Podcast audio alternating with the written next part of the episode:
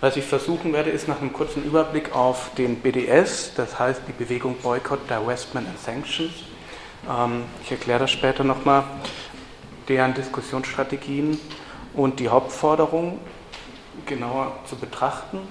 Einführen werde ich kurz zum ähm, Hintergrund dieses Boykotts, ähm, ein wenig zur Geschichte Israels erzählen, weil für viele mag es Wiederholung sein, aber ich kann es eben nicht voraussetzen in einem gemischten Publikum.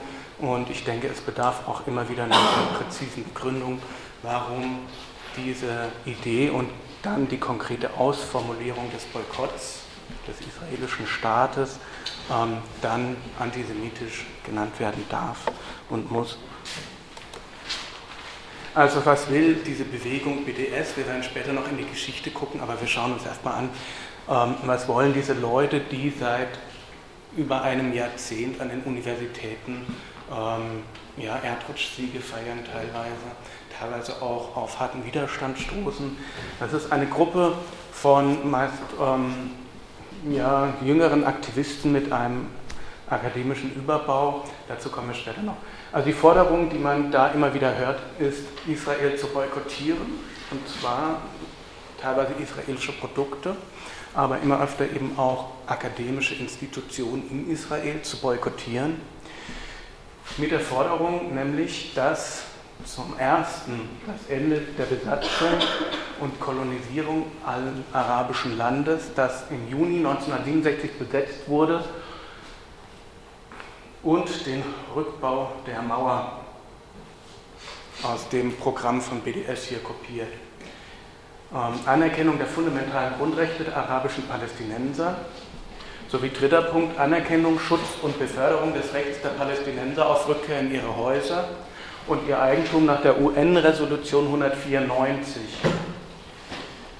Jetzt ist, klingt das erstmal sehr harmlos und vernünftig. Was kann man dagegen haben? Ja, Land soll nicht besetzt oder kolonisiert werden. Darauf hat man sich dann ähm, mit der Dekolonisierung irgendwann verständigt spätestens mit dem Fall der Apartheid, Anerkennung der Grundrechte auch super Sache. Ähm, und die Resolution 194 ist von der UN, also wird es auch irgendwas Gutes sein. Bleiben wir mal bei der UN-Resolution 194. Von wann ist die? Von 1948. Ähm, die UN-Resolution 194 war die Grundbedingung für die Gründung des Staates Israels, wurde von Israel angenommen und akzeptiert und von allen arabischen Staaten abgelehnt, außer Jordanien. Ähm, nein, auch von Jordanien, aber Jordanien hat vorher was abgelehnt. Entschuldigung, wurde von allen arabischen Staaten abgelehnt. Also Israel hat ja eigentlich zugestimmt. Warum Israel boykottieren, wenn es dieser Resolution zustimmt? Was steht in dieser Resolution drin? Mehrere Sachen, die antiquiert sind, die hinfällig sind, zum Beispiel die UN-Kontrolle über Jerusalem.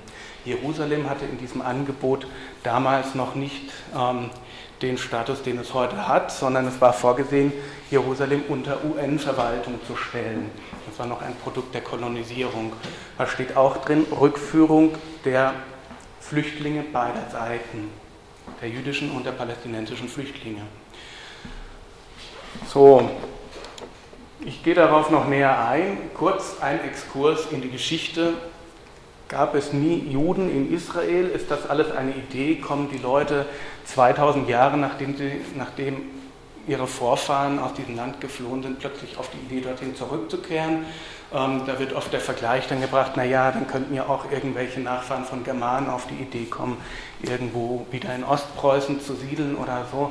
Es gab in Israel eine Kontinuität jüdischer, ähm, jüdischer ähm, Kultur, Bevölkerung, wie auch immer man das nennen mag, eine Kontinuität, die zurückreicht ähm, weit vor das 16. Jahrhundert. Das Exil der Juden ähm, wurde mit der Zerstörung des letzten Tempels, mit dem Bar Kochba-Aufstand ähm, und der Zerschlagung verbleibender Staatlichkeit durch die Römer ähm, besiegelt. Ab da beginnt die Epoche des jüdischen Exils.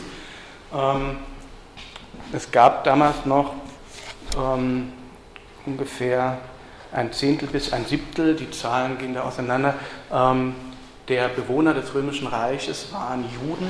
Also Rom war nicht dezidiert antisemitisch, es waren Juden auch in der römischen Armee vertreten, aber ähm, mit der Auslöschung Israels als Regionalmacht, als Konkurrenz war eben dieses Staatswesen als jüdisches besiegelt.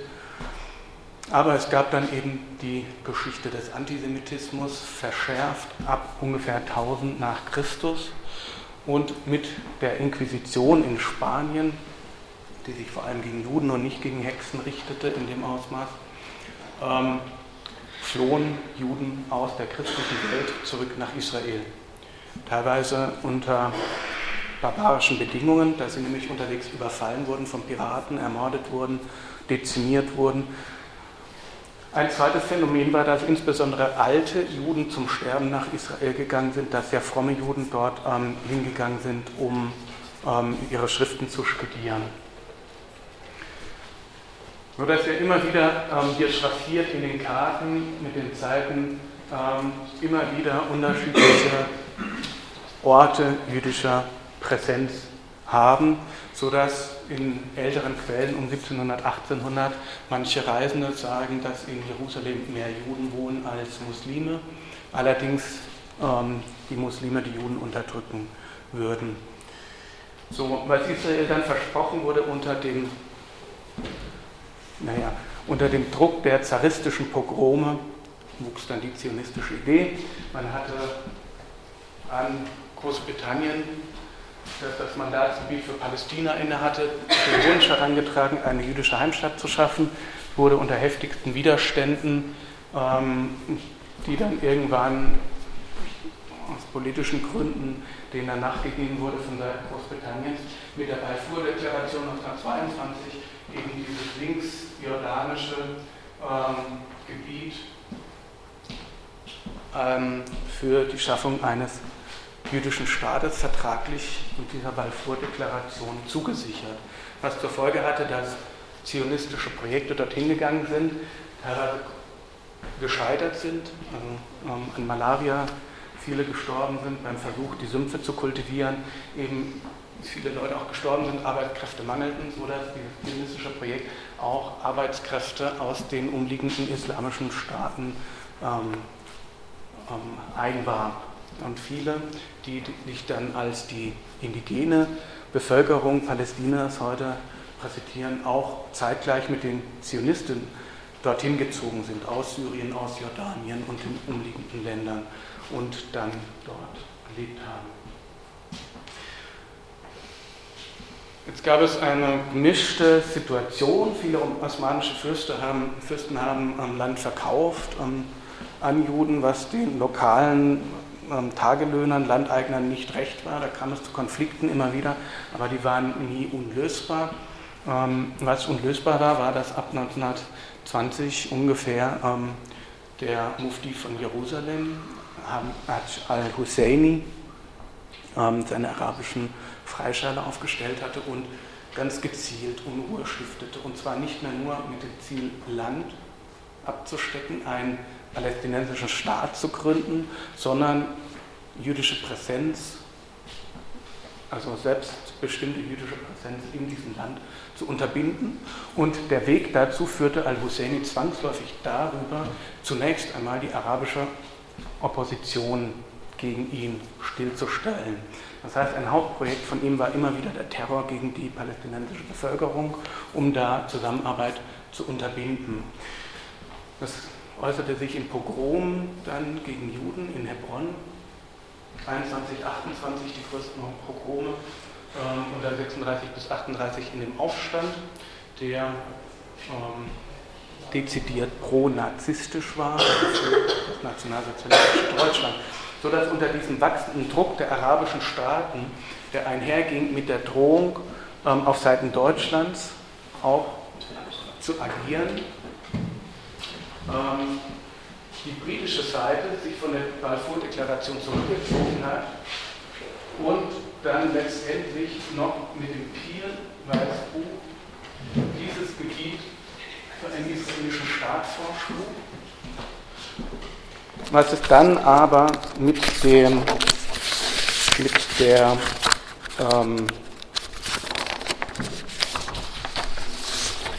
mit dem McDonald-Weißbuch von 1939 komplett suspendierte. Ab da war dann Einwanderung nach Israel unmöglich geworden, durch Großbritannien ähm, verhindert bzw. so stark quotiert, dass man nicht mehr von einer Einwanderung sprechen konnte. Das heißt, das zionistische Projekt war stillgestellt. Warum? Wegen dem Terror der arabischen Freischärler, der sich bei weitem nicht im Einvernehmen mit ähm, vielleicht auch nur der Mehrheit ähm, der dort lebenden arabischen Menschen befand. Jetzt kann man sagen, naja gut, okay, dieses Land wurde halt kleiner, aber was fand zeitgleich statt? Zeitgleich setzte der Holocaust ein, der Genozid an den Juden und diese Fluchtmöglichkeit wurde verhindert. Das heißt, in dem Rückzug der Briten von, also in diesem Verrat sozusagen an den Juden, ähm, wurde mit besiegelt das Schicksal von Juden, die dorthin hätten fliehen können. Das war die Partizipation Großbritanniens an diesem Genozid. Man wusste, dass dieser Genozid stattfand ähm, und hat eben dann trotzdem noch bis 1948 bis zur ähm, gegen den massiven Widerstand ähm, von Juden ähm, dann verhindert die Einwanderung von Juden nach Israel.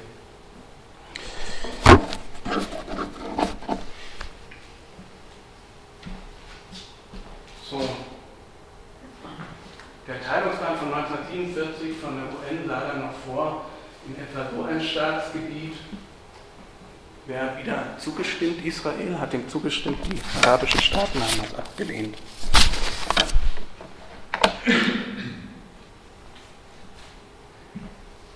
Mit dem Überfall der arabischen Staaten kam es dann dazu, dass ähm, ungefähr 450 bis 800.000 Araber aus dem israelischen Staatsgebiet dann geflohen sind, teilweise unter Gewalt, teilweise unter massiver arabischer und teilweise auch israelischer Propaganda und teilweise aber auch gegen den Willen von ähm, israelischen Gemeinden, also unter den Versprechen der arabischen Staaten Israel zu beseitigen und dann die Rückkehr der Geflohenen zu ermöglichen. Eine unterschiedliche Gemengelage, in der es zu für ähm, vergleichbare Konflikte um Land zu überraschend wenig ähm, Massakern gekommen ist dass diese einzelnen Massaker nicht diese massenweise Flucht erklären können, sondern eher diese Flucht erklärt wird aus der ähm, Propaganda, insbesondere der arabischen Staaten. Gleichzeitig fand die Terrorisierung oder stieg die Terrorisierung der jüdischen Minderheiten in den arabischen Staaten an. Bagdad hatte um die Zeit etwa ein Viertel Juden, in, also ein Viertel der ähm, Bevölkerung in Bagdad waren Juden. So.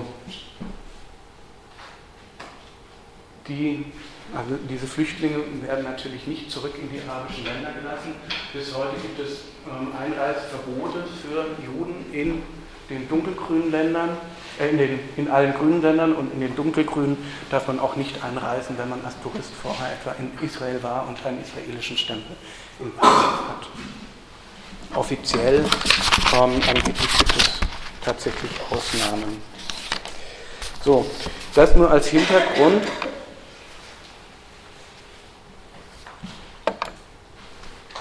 Boykott war von den arabischen Akteuren von Beginn an eine Idee. Das ist nichts Neues der BDS-Kampagne, die hat das nicht erfunden.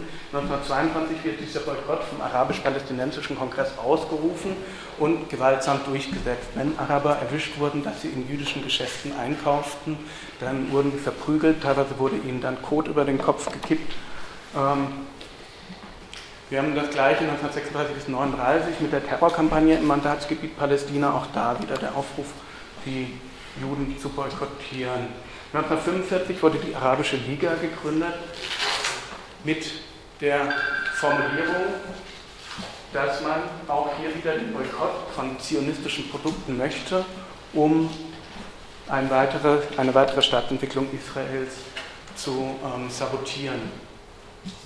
1961 ähm, traf man sich auf dem, einem der vielen Treffen und dieses Datum ist, oder dieses Treffen ist ein entscheidender Wendepunkt, weil dort ähm, afrikanische Staaten ähm, sich auf die Seite der arabischen Liga stellten. Ähm, afrikanische Staaten wie Ghana wurden vorher von Israel ähm, regelrecht hofiert. Man hat hier Handelsbeziehungen gesucht, man hat hier auch versucht, ähm, schon so etwas wie Entwicklungshilfe zu leisten. Mit Ghana gab es einen intensiven Austausch. Auf diesem Casablanca-Konferenz ähm, hat dann Kwame Nkrumah das erste Mal, äh, nicht das erste Mal, aber tatsächlich so wirklich öffentlich erklärt, dass Ghana sich auf die Seite der Arabischen Liga stellt und ähm, den israelischen Botschafter eben ähm, verweist. Also sich diese Erklärung angeschlossen, dass Israel ein Instrument des Imperialismus und Neokolonialismus sei. Aus der afrikanischen Perspektive wird dann Israel gleichgesetzt mit Großbritannien und ähm, anderen Kolonialmächten, was bis heute in der BDS-Rhetorik ähm, ein, eines der wirksamsten Ideologien ist. Das sind von Khartoum, die drei Neins, Nein zu Frieden, Nein zu Verhandlungen, Nein zur Anerkennung Israels. Das war und ist die Position der Arabischen Liga bis heute.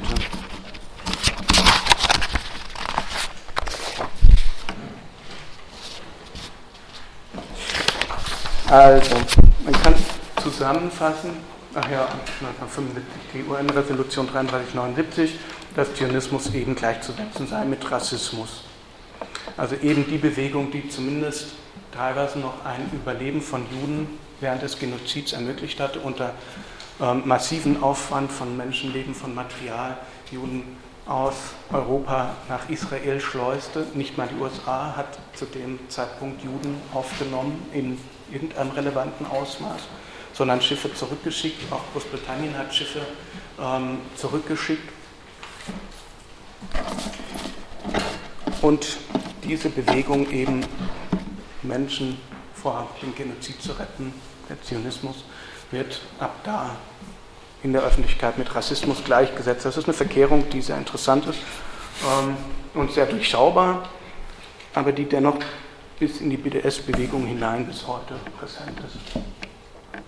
In der jüngeren Vorgeschichte hatte BDS auch Vorläufer, 2002 die Boycott Israeli Goods Campaign, ähm, ins Leben gerufen mit der ersten Intifada, äh, mit der zweiten Intifada. Dann Palestinian Campaign for the Academic and Cultural Boycott of Israel. Auch da schon die Idee eines akademischen Boykotts. Und 2005 dann die Forderung von 170 palästinensischen NGOs, nach Boycott, Divestment and Sanctions und das war dann diese drei, äh, dieser Dreiklang, der den Namen ausmachte, BDS. Divestment heißt Abzug von Investitionen. 2007 fand dann der erste BDS-Kongress in Ramallah statt. Und die Leitfiguren sind bis heute Omar Baduti und Michael Diaz. Diaz, Diaz. Wenn man sich das PDF anschaut, ähm, merkt man, auf deren Bilder ist immer dieser kleine Junge drauf, mit diesem stacheligen Köpfchen. Der hat auch einen Namen, der heißt Handala, nach einem ausdauernden Wüstengewächs. Und wenn man sich diesen, diese Figur Handala einfach einmal anschaut, Handala gilt so als der gewitzte kleine Junge natürlich, ähm, muss natürlich friedlich irgendwie sein, denkt man sich. Die Goethe-Stiftung in Kairo hat dem, ähm, dem Künstler eine eigene Ausstellung gewidmet und ihn als einen der ähm, arabischen Oppositionellen oder der kritischen arabischen Öffentlichkeit gefeiert. Ähm, hier wird die israelische Flagge verbrannt und dann dort dann wirft dieser kleine Handala Steine. Ups. Das ist Handala. Handala. Handala. Handala. So heißt der kleine Minuten. So, und da geht es um die Achse.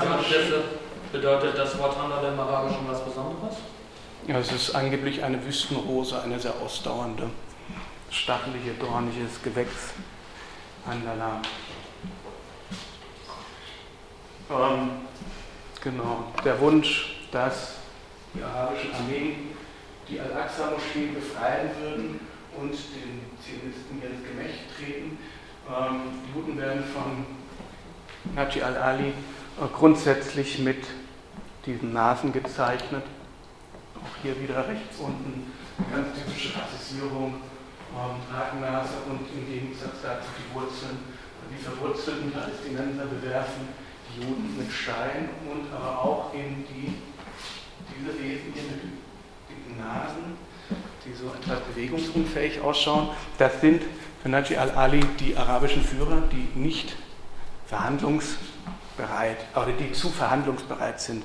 Also er wirft den arabischen Führern immer wieder vor, zu verhandeln und von ihren Maximalpositionen zurückzugehen. Wieder die Kritik der arabischen Führer, die die Goethe-Stiftung so toll findet. Wie werden sie kritisiert, indem Herr Palästina die positive Figur in den Comics auf dem Schachbrett mit der Patronenkugel manövriert, während die arabischen Führer gar nicht wissen, was sie mit ihren Schachzügen hier machen sollen. Auch das Gewehr, der Fuß auf dem Ölzweig, eine eindeutige Bildsprache zur Gewalt, aber nicht nur zur Gewalt, sondern auch zu dem, was man möchte, nämlich ganz Israel. Palestine from the river to the sea. Es geht eben mitnichten darum, einen ähm, palästinensischen Staat zu erschaffen, sondern den jüdischen Staat auszulöschen. Das ist der Kern der Forderung. Ähm, hier wieder die arabischen Führer mit ihrem Geweih, der vielen verschiedene Wege, da ist eben der kleine den Weg weiß, es geht hier hin zum Palestine from the River to the Sea, auch unter dem islamischen Halbmond. Das macht er, macht er sehr gerne, dass er so eine, ein Bündnis von Christentum und Islam sucht gegen die Juden, also ein transkonfessioneller ähm, islamischen Antisemitismus mit säkularen Motiven vermischt. Mit einer Mand die Karte, sein Lieblingsmotiv. Wo haben wir diese Karte auch? Wir haben sie auf dem Logo der Fatah, der Partei, die im Moment in Westjordanland an der Macht ist. Auch hier geht es nicht um einen palästinensischen Staat, sondern Palestine from the river to the sea, um die Etablierung eines, ähm, ja, nicht mal Großpalästinas, weil es geht eben, wie gesagt, nicht um die Schaffung eines Staates, sondern um die Zerstörung des jüdischen Staates. Ach so, da haben wir noch das interessante Moment, dass hier die Friedenstaube ja natürlich drin ist, inzwischen, war früher nicht, das ist ein neues Logo, und hier aber in diesem Schlüssel eindeutig ein Gewehrlauf noch mit ähm, Kinder und Magazin hier ähm, symbolisiert. Der Schlüssel, was heißt der Schlüssel? Ganz einfach, das Rückkehrrecht der Palästinenser. Das Rückkehrrecht nicht nur von 700.000 palästinensischen Flüchtlingen ins israelische Kernland, sondern aller Nachkommen. Das ist dann immer die Zahl, die als palästinensische Flüchtlinge gilt, nämlich fünf bis sechs Millionen ähm, palästinensische ähm, Nachkommen von Flüchtlingen, die nach Israel ziehen sollen. Und wenn man weiß, wie klein Israel ist, wie wenig ähm, Juden überhaupt dort leben, dann ist klar, dass es hier nicht um, ein, um die Schaffung eines friedlichen Staates geht, sondern darum, Israel als Asyl für Juden aus aller Welt zu zerstören. Prominente Unterstützer der BDS-Kampagne, also es war nur ein kleiner Exkurs auf diese Figur Handala, die dieses Symbol des BDS auch darstellt. Schon dieses Symbol ist in sich durch und durch Aufruf zu Gewalt, durch und durch Maximalposition, Palestine from the river to the sea. Nichts anderes hat BDS auch im Sinne. Prominenteste Unterstützerin ist vielleicht Naomi Klein in Kanada an der Universität Toronto teilweise aktiv gewesen, ähm, ist Journalistin, jetzt nicht direkt im akademischen ähm, aktiv, aber trotzdem für diese studentische Bewegung in Toronto ähm, maßgeblich eine charismatische Führerin. Und was Naomi Klein macht, ist ganz simpel. Ähm, bei jeder Auseinandersetzung Israels mit seinen Feinden ähm, sagt sie natürlich, Krieg ist schlecht und projektiert die Schuld auf Israel. Since 2006, Israel has been steadily escalating its criminality, expanding settlements, launching an outrageous war against Lebanon, and imposing collective punishment on Gaza through the brutal blockade. Und hier steht eben Launching an outrageous war against Lebanon. Ähm, wenn Sie sich den Kriegsverlauf damals ansehen, dann ist klar, dass ähm, Israel diesen Krieg nicht begonnen hat. Er fing an mit, oder er wurde letztlich ausgelöst, Israels Gegenwehr wurde ausgelöst durch die Entführung von Soldaten, unter anderem Gilad Shalit, der dann an die Hamas weitergeschmuggelt wurde, aber vor allem eben durch die Zündung, Launch von ähm, Raketen ins israelische Kernland, was kein souveräner Staat eben tolerieren kann. Von Raketen will Naomi Klein grundsätzlich nichts wissen. Das gleiche gilt für die BDS-Bewegung. Da wird von Terror grundsätzlich nicht gesprochen. Ähm, wenn man sich den Terror aus Gaza anschaut, der für die letzten Interventionen verantwortlich war. Es flogen zwischen 2000 und 2013 8749 Raketen und 5047 Mörser ins israelische Kernland. Und dann kommen immer Leute und sagen, ja, aber da stirbt doch niemand dran und das sind doch Silvester-Raketen und selbstgebaute Böller. Zunächst mal sind die schon lange nicht mehr nur selbst gebaut, die werden auch selbst produziert, aber sie werden immer besser. Die Raketentechnik der Hamas ist immer ausgereifter geworden, aber es werden inzwischen auch die äh, iranisch-russischen Menschenei, äh, Fatsch 5 und bessere Mittelstreck Mittelstreckenraketen nach Gaza geschmuggelt und von dort aus abgefeuert. Und die können dann eben die gesamte, das gesamte israelische Gebiet erreichen und dadurch natürlich auch immense Kosten verursachen für Bunker, für ähm, Waldbrandschutz. Wir haben das bei den letzten Waldbränden gesehen in Israel. Also es zieht eine ganze Reihe von ökonomischen Schäden nach sich und natürlich auch psychologische Schäden unter den Schulkindern, die morgens eben zur Schule gehen und nicht wissen, wo und wann irgendwo wieder eine Rakete einschlagen wird in Ashkelon, Sterot. Das ist ein verlängerter Zermürbungszustand. Ähm, der von der Weltgesellschaft offenbar toleriert wurde und den Israel dann mit der Gaza-Blockade beantwortete. Diese Blockade ist das einzige Mittel, um den Schmuggel von iranischen Langstrecken- und Mittelstreckenraketen, nicht aber Mittelstreckenraketen nach Israel zu verhindern. Wenn jetzt jemand sagt, man muss diese Blockade aufheben, aber kein, mit keinem Wort erwähnt, überhaupt das Problem dieser Raketen, dann ist das schon ein Stück ähm, Realitätsverleugnung. Dann ist das eine, eine Lüge, schlichtweg. Die Fatah will dem natürlich nicht nachstehen, diesem Raketenterror. Sie sagt immer wieder, so und so viele Raketen haben wir auch abgeschossen. Dann kommt der islamische Dschihad und sagt, wir haben auch viele Raketen abgeschossen. Und dann kommt noch die PFLP und macht auch Fotos ganz stolz und sagt, ja, wählt uns, wir haben auch Raketen auf Israel abgeschossen. Das ist Konsens in diesen ganzen palästinensischen Parteien, Raketen auf eine Zivilbevölkerung abzuschießen. Und diesem Konsens stellt sich weder die IS noch irgendwer. Hier dieses Bild, der arabische Adler, ist eben von ihr das Symbol der Fatah ist. Der Hamas, auch die Website von Angela, ist eher am Fatah nah als am Hamas. Und die trägt eben die Rakete bis nach Tel Aviv, um dort das Bild der Twin Towers nochmal zu zelebrieren. Das ist jetzt nicht die Gruppe der, also es ist auch eine Handala-Gruppe, es gibt mehrere davon, nach diesen kleinen Comic-Männchen, mit denen man sich dann identifiziert.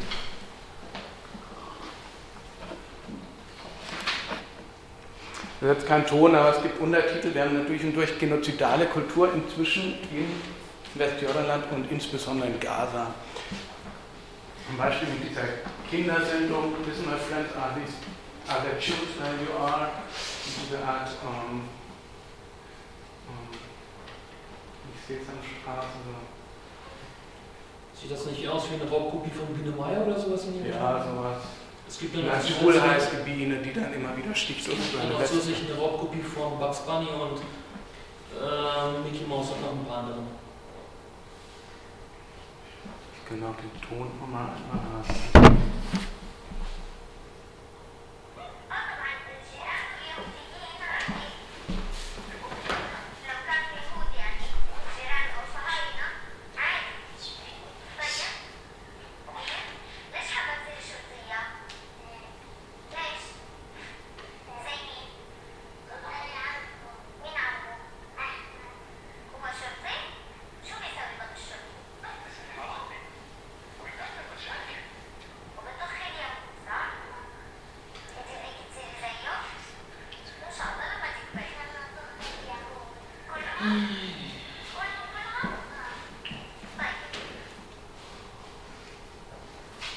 Ja, das alle schon, solche Videos sind, die natürlich immer wieder durch ähm, bestimmte Filterblasen, in bestimmten Filterblasen dann durch, andere sehen das vielleicht nicht. Ich habe jetzt eins eingebettet, weil mir auf Vorträgen mehrfach passiert ist, dass Leute sagten, das gibt es alles nicht. Und ähm, ich finde ein prägnantes Beispiel ist eben Najul. Es gibt sehr, sehr viele davon, die auch qualifiziert übersetzt werden von eben Memory oder eben Palestinian Media Watch.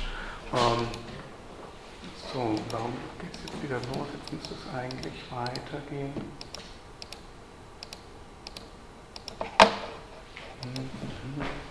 Hier unten, ja, ja, ja. So, genau. Also diese genozidale Kultur wird natürlich nirgends erwähnt, auch nicht bei Naomi Klein ähm, oder schon gar nicht bei ihr, aber auch bei anderen nicht. Und diese Auslassung ist schon mal ein Grundteil dessen, weshalb ich von Antisemitismus spreche, weil es nämlich eine Täter-Opfer-Verkehrung ist. Wenn der Genozidär sagt, ich bin das Opfer in diesem Konflikt, ähm, ihr wollt mich alle umbringen, aber in Wahrheit, wenn man über diese esoterische Kluft schaut, in der Religionsforschung spricht man von esoterischer Kluft, wenn eine Gemeinschaft oder eine Gesellschaft nach außen etwas anderes sagt als nach innen. Und das ist eben ähm, in, diesen, ähm, in den arabischen Medien also sehr stark der Fall. Nicht in allen arabischen Medien, aber im Westjordanland und in Gaza, dass man einen Unterschied hat zwischen englischen Websites und arabischsprachigen Websites. Ähm, diese esoterische Kluft überwindet und dann eben ähm, einen Genozideur tatsächlich erblickt, der sich als Opfer positioniert, das erzeugt natürlich ähm, großen Unmut und teilweise auch Überreaktion, muss man sagen. Ähm, ein anderer Unterstützer leider ist Angela Davis. Das Problem ist eben nicht, dass man diese Leute ähm, an und für sich grundsätzlich für schlechte Menschen halten darf, sondern dass sie gerade einem emanzipatorischen Projekt sehr, sehr nahe standen oder stehen und dann an einer bestimmten Stelle in das komplette Gegenteil umschlagen, sodass man mit ihnen nicht zusammenarbeiten kann, auch nicht jetzt in anderen Belangen, wo sie vielleicht unterstützenswert wären. Angela Davis sagt, sie freut sich, dass in Südafrika, unter dem Druck von BDS Südafrika, die University of Johannesburg sich entschlossen hat, in, ähm, mit der Ben Gurion Universität in Israel nicht mehr zusammenzuarbeiten. Und sie sagt dann, schließt ihre Rede ab, their call for Israeli apartheid-free campuses should resonate around the world. Also Israeli apartheid-free campuses, ähm, das suggeriert, dass auf irgendeiner amerikanischen Universität, also in den USA tätig, und richtet sich an diese Adresse, es Israeli Apartheid Campuses gäbe, die dann davon zu befreien wären. Also das ist schon eine, Entgrenzung, eine komplette Entgrenzung. Wenn Sie mal in Israel waren, dann wissen Sie, wie klein das Land ist oder auch wenn Sie auf eine Karte gucken und was für eine absurde Verzerrung von Dimensionen das ist, ähm, hier zu suggerieren, in den USA ähm, hätte die Situation in Israel eine konkrete Auswirkung auf die Leute dort, auf das Leben der Leute dort. Ähm, also versucht diese Generalisierung und Begrenzung. Wir haben auch Leute wie Stokely Carmichael, Traditionslinie. Stokely Carmichael hat schon in den äh, 50ern, ähm, wie, ich, wie, Angela David auch, ähm, ist für den Black Panthers bekannt. Und die Black Panthers waren bekannt dafür, dass sie ähm, einen radikalen Antizionismus auch ähm, propagiert haben. Und da sagt er, bekannt deshalb, weil er als Ture ähm, dann ausgewandert ist nach Guinea, nach Afrika, aber aktiv geblieben ist in der akademischen Szene. Er hat den Begriff des institutionellen Rassismus geprägt, der bis heute durch die ähm, Ethnologie auch gereicht wird und durch die Politikwissenschaft. Und er sagt hier in einer Rede vor seinem akademischen Publikum, ähm, versucht er ihn zu legitimieren, ja, er ist nicht gegen den Judaismus. Judaism was given to the world by Africa, was schon eine absurde, ähm, ein absurder Anspruch ist, also historisch falsch. Ähm, aber meinetwegen, es gibt in Afrika auch die Rastafari Jews, also viele ähm, Gruppen, die sich dann judaisieren. Das trifft man relativ häufig. Aber was, warum sagt er das? Weil er sagen möchte, es kann Antisemit sein müssen, does not come, come from Africa. The only good Zionist is a bad Zionist. Er versucht das zu legitimieren, indem er sagt, ja, also ein Jude würde ja auch sagen, vielleicht ist nur ein ähm, toter Nazi ein guter Nazi und dann setzt er das implizit gleich und sagt, ich bin eben in den Zionismus, der einzige gute Zionist ist ein toter Zionist. Zionism must be destroyed, Judaism must be respected. Das ist im Wesentlichen die Maskierung, in der der sekundäre Antisemitismus nach 1945 auftritt. Dass er natürlich nicht mehr sagt, man will alle Juden umbringen, sondern dass er sagt, wir finden Juden eigentlich ganz korrekt, so als Kultur, ähm, aber der Zionismus, den wollen wir auslöschen. Das geschichtlich eine Trennung, immer wieder der Versuch der Trennung des originär jüdischen Anliegens vom zionistischen, zu sagen, zu behaupten, das hätte alles nichts mit den, mit den Juden zu tun, obwohl man eben eigentlich genau weiß, dass Israel gegründet wurde, um Juden vor dem Antisemitismus zu retten. Ein weiterer Protagonist ist etwas Sei, ähm, von Beginn an auch ein vehementer Antizionist, sehr einflussreich im US-Kontext und er ließ sich hier demonstrativ fotografieren, setzt sich in Pose, will das Foto mit einem Stein, den er dann auf israelische Soldaten wirft. Also nichts von wegen friedlicher Widerstand, Stein töten. Ähm, How long are we going to deny that the cries of the people of Gaza are directly connected to the policies of the Israeli government and not to the cries of the victims of Nazism? So, was sagte er? Er versucht die Trennung wieder von ähm, der nationalsozialistischen Prägung, ähm, unter deren Druck dann überhaupt so etwas wie Israel entstanden ist.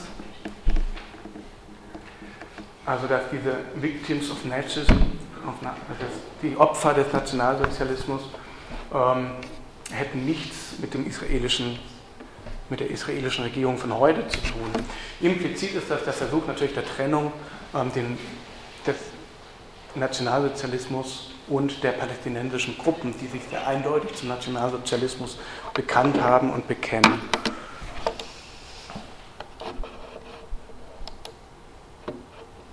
Edward Said hat auch Stephen Hawkins beraten, als Stephen Hawkins eben bedrängt wurde, zu einer Konferenz in Israel nicht zu gehen. Stephen Hawkins hat sich von Edward Said und anderen plätschern lassen, aber sagt auch, es sei seine unabhängige Entscheidung aufgrund seiner eigenen Kenntnisse Palästinas und des einstimmigen Ratschlags meiner akademischen Kontakte. Das einstimmigen Ratschlag ähm, ist schon eine Hausnummer, also spricht viel über das aktuelle Klima in den USA. Kommen darauf noch zurück. Ein weiterer Protagonist, sehr prominent, ist Judith Butler. Judith Butler sagt immer, ja, sie hat eine BDS-Kampagne nie gezeichnet, sie wurde irgendwann mal wieder zugefügt, aber sie findet die BDS-Kampagne nicht gut. Sie sagt aber genauso in ihren Reden, dass man israelische Produkte boykottieren sollte.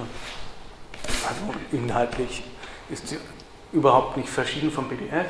Sie sagt auch dezidiert, um, understanding Hamas, Hezbollah as social movements that are progressive, that are on the left, that are part of a global left is extremely important.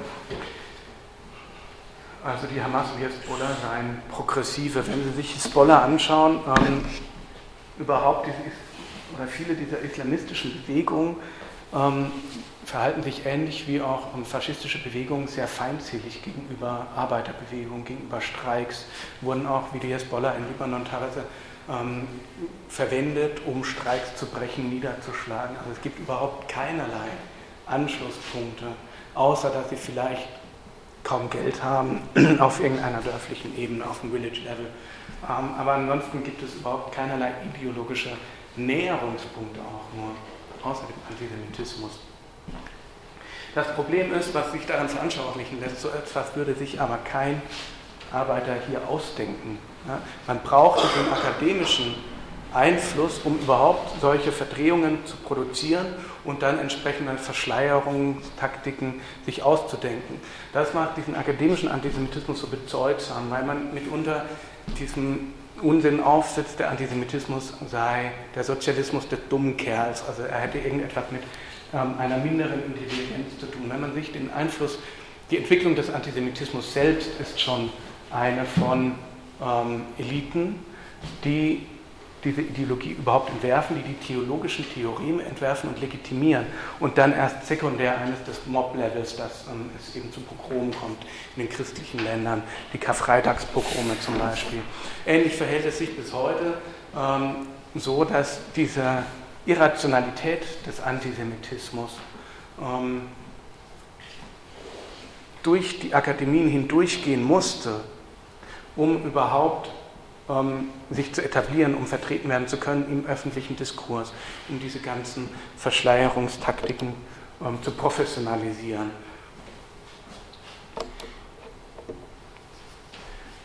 Judith Butler, Butler sagt auch in ihrem Buch ähm, Gefährdetes Leben, werden wir schweigen und ein Kollaborateur illegitimer Macht sein oder werden wir unsere Stimme erheben, selbst wenn das laut aussprechen ein Risiko für uns darstellt, als würde das Aussprechen von Kritik an Israel ein Risiko darstellen. Ich will selbstverständlich nicht sagen, dass Israelis Nazis sind, eine derart simplizistische, simplistische Zensur setzt gegen kritischen Denken mit derselben Nachdrücklichkeit ein Ende wie die Zensur aus Gewissensangst. Also auch schon eine komische Gleichsetzung. Zwei Sätze weiter heißt es, sie möchte von Israel begangene illegitime Gewalt und die gegen Juden verübte illegitime Gewalt mit gleicher Leidenschaft bekämpfen dürfen.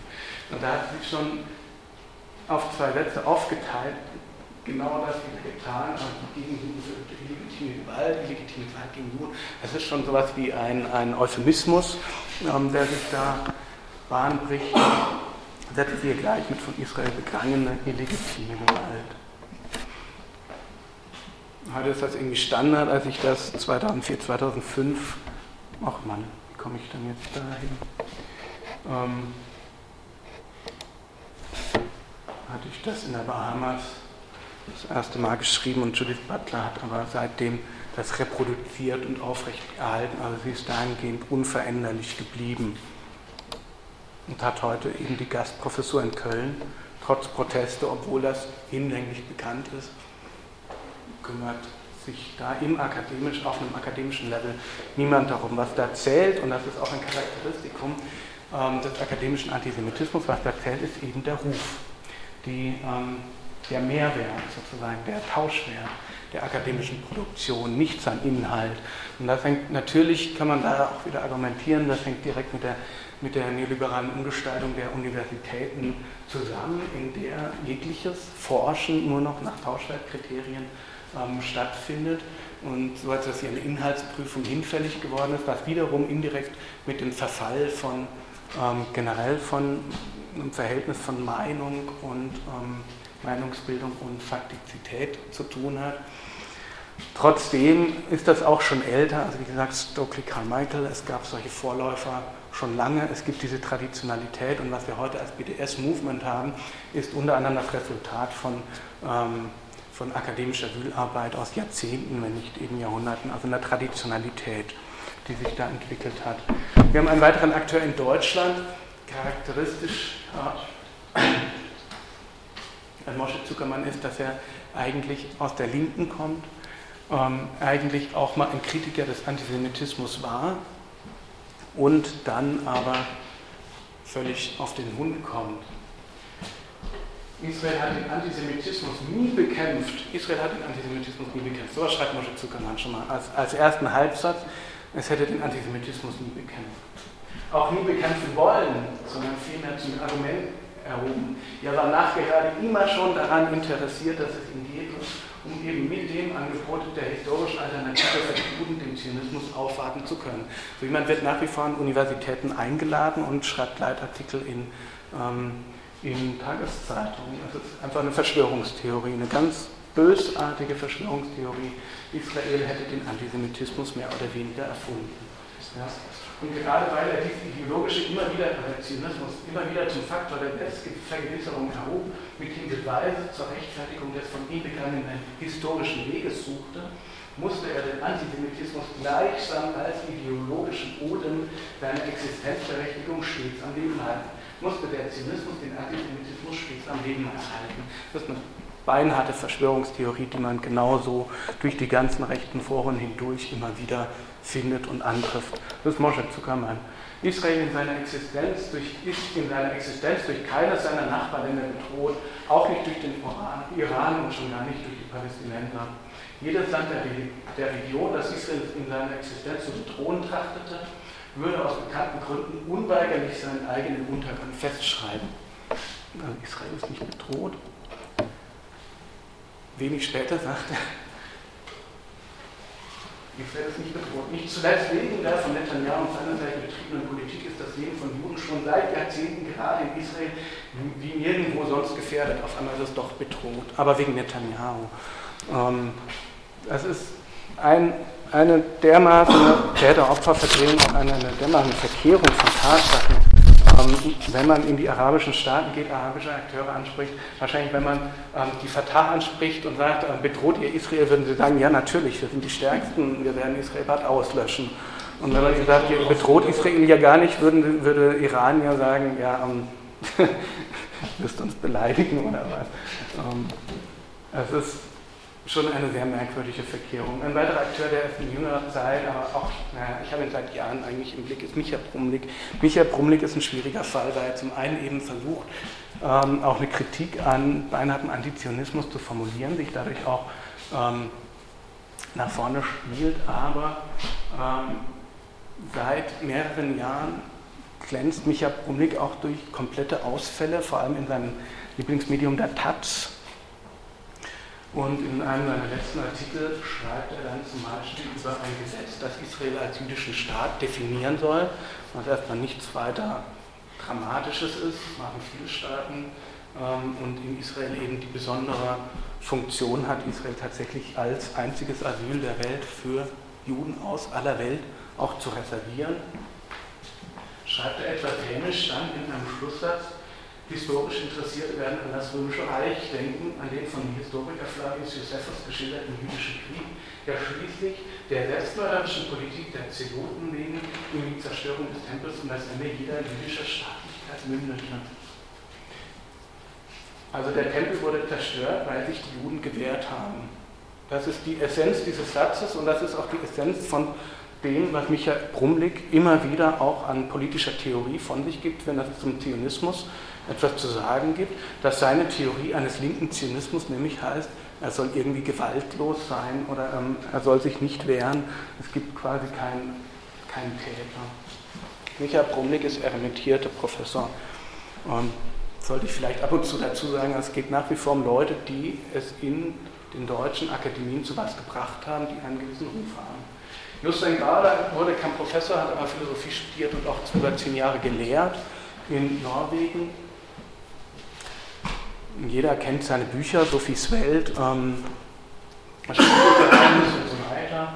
Sind auch nette Bücher. Man sollte auch da immer im Hintergrund zu behalten, nicht auf den, ja, auf den äh, Irrtum verfallen, alles, was diese Leute produzieren, sei schlecht oder man könne schon überall an ihrem restlichen Schreiben erkennen, was sie dann zu Israel denken. Das ist gerade nicht der Fall, sondern es ist wirklich so eine Insel-Nicht-Begabung beziehungsweise ein, ähm, ein Reservat der, des Ressentiments, das sie sich da einrichten. Also es kann sein, dass diese Leute sehr gute Sachen ansonsten schreiben. Und das macht es ja dann gerade sehr ärgerlich und so traurig und aber auch so gefährlich, wenn diese Leute sich dann wenden. In, zum Libanonkrieg 2006 schreibt er eben einen unglaublich elegischen Artikel, der von vorn bis hinten, ich nehme ihn immer ähm, als Beispiel für die Psychoanalyse des Antisemitismus, weil er derart pathologisch ist. Ähm, also zunächst mal, obwohl er eben vermutlich Atheist ist, aber zumindest in irgendeiner Weise dem nahesteht, äh, wir glauben nicht an die Idee von, von Gottes auserwählten Volk. Wir lachen über die Launen dieses Volkes und weinen über seine Untaten. Als Gottes auserwähltes Volk zu handeln, ist nicht nur dumm und arrogant, sondern ein Verbrechen gegen die Menschlichkeit. Wir nennen das Rassismus. Also diese ganze ähm, christlicher Antisemitismus kommt da wieder hervor, der Neid auf die erste Religion Gottes, auf den großen Bruder sozusagen, auf die große Bruderreligion. Dann sagt er, wir nennen, Säuglingsmörder Säuglingsmörder. Im Englischen, in der englischen Übersetzung steht Babykillers und nicht, das sind eben Säuglinge und nicht Kinder. Hm? Ähm, die ist eine kursierte andere Übersetzung in der Kindermörder übersetzt. Gut. Auf Englisch stand Babykillers. Und wir werden nie akzeptieren, dass solche Leute ein göttliches oder historisches Mandat haben, dass sie ihre Verbrechen entschuldigen wollen. Dann ergeht er sich in einer Fantasie, ähm, in der dann Israel bestraft wird. Das ist eine Bestrafungsfantasie. Mögen Geist und Wort die Apartheidmauern von Israel hinwegfegen, der Staat Israel existiert nicht. Das ist eine Fehlleistung. Er verrät nämlich, dass er genau weiß, was passiert, wenn diese Mauer fällt, dass dann Israel aufhören wird zu existieren. Vielleicht nicht unmittelbar, aber dass es dann verwundbar wird gegenüber den Angriffen von Selbstmordattentätern. Selbstmordanschläge haben zwischen 2000 und 2008 1000 Israelis das Leben gekostet. Ähm, das ist der Grund, warum diese irrsinnig teure, für Israel zuallererst lästige Mauer gebaut wurde und teilweise auch Zäune. Aber sein Resultat ist eben dann, der Staat Israel existiert nicht, er weiß das. Es ist jetzt ohne Schutz, ohne Haut. Ja, schreibt jemand, der auch sich mit Geschichte befasst hat, der eine Ideengeschichte schreibt, der weiß natürlich, dass Juden ähm, unter anderem nach ihrer Ermordung auch die Haut ähm, entfernt wurde, um daraus Bucheinbände und Lampenschirme zu machen. Und er findet das irgendwie gut, es ist jetzt ohne Schutz, ohne Haut, möge die Welt daher Mitleid haben mit der zivilen Bevölkerung. Also dann kann man Mitleid haben zu einem geschwächten, ähm, zu einem unterworfenen ähm, Judentum, zu unterworfenen jüdischen Menschen. Das ist auch im Prinzip die Position des BDS. Er geht immer wieder hausieren mit so Ideen von gleiche Rechte und so weiter, aber eben alles unter der Prämisse, dass die Juden unterworfen werden, dass Israel zerstört wird. Also man kann sich das alles auf meinem Blog ähm, angucken unter Nicht-Identisches und Justin Gorda habe ich dazu ausführlich ähm, Stellung genommen und auch den Text ausführlich übersetzt. Ähm, wer sich diesen pathologischen Fall angucken möchte, viel Spaß. Wir haben auch eine Vielzahl von NGOs und NGOs werden auch von den Akademien befüttert, also von Leuten, die den aus den Akademien herausfallen, so wie ich zum Beispiel. Gehen dann zum Beispiel in NGOs oder beraten diese. Eines, achso, nee, Inamo ist noch nicht, ja, ist eine, auch eine NGO, aber eher ein Zeitschriftenprojekt, das noch den Akademien zuzurechnen ist. Informationsprojekt Nahe und Mittlerer Osten. Teilweise sehr, sehr gute Artikel, ähm, gute Analysen, aber auf ihrer Website einfach nur auf bin ganz stolz, die israelischen Autoren, die für Dynamo schreiben, die Finger gezielt auf Wunden.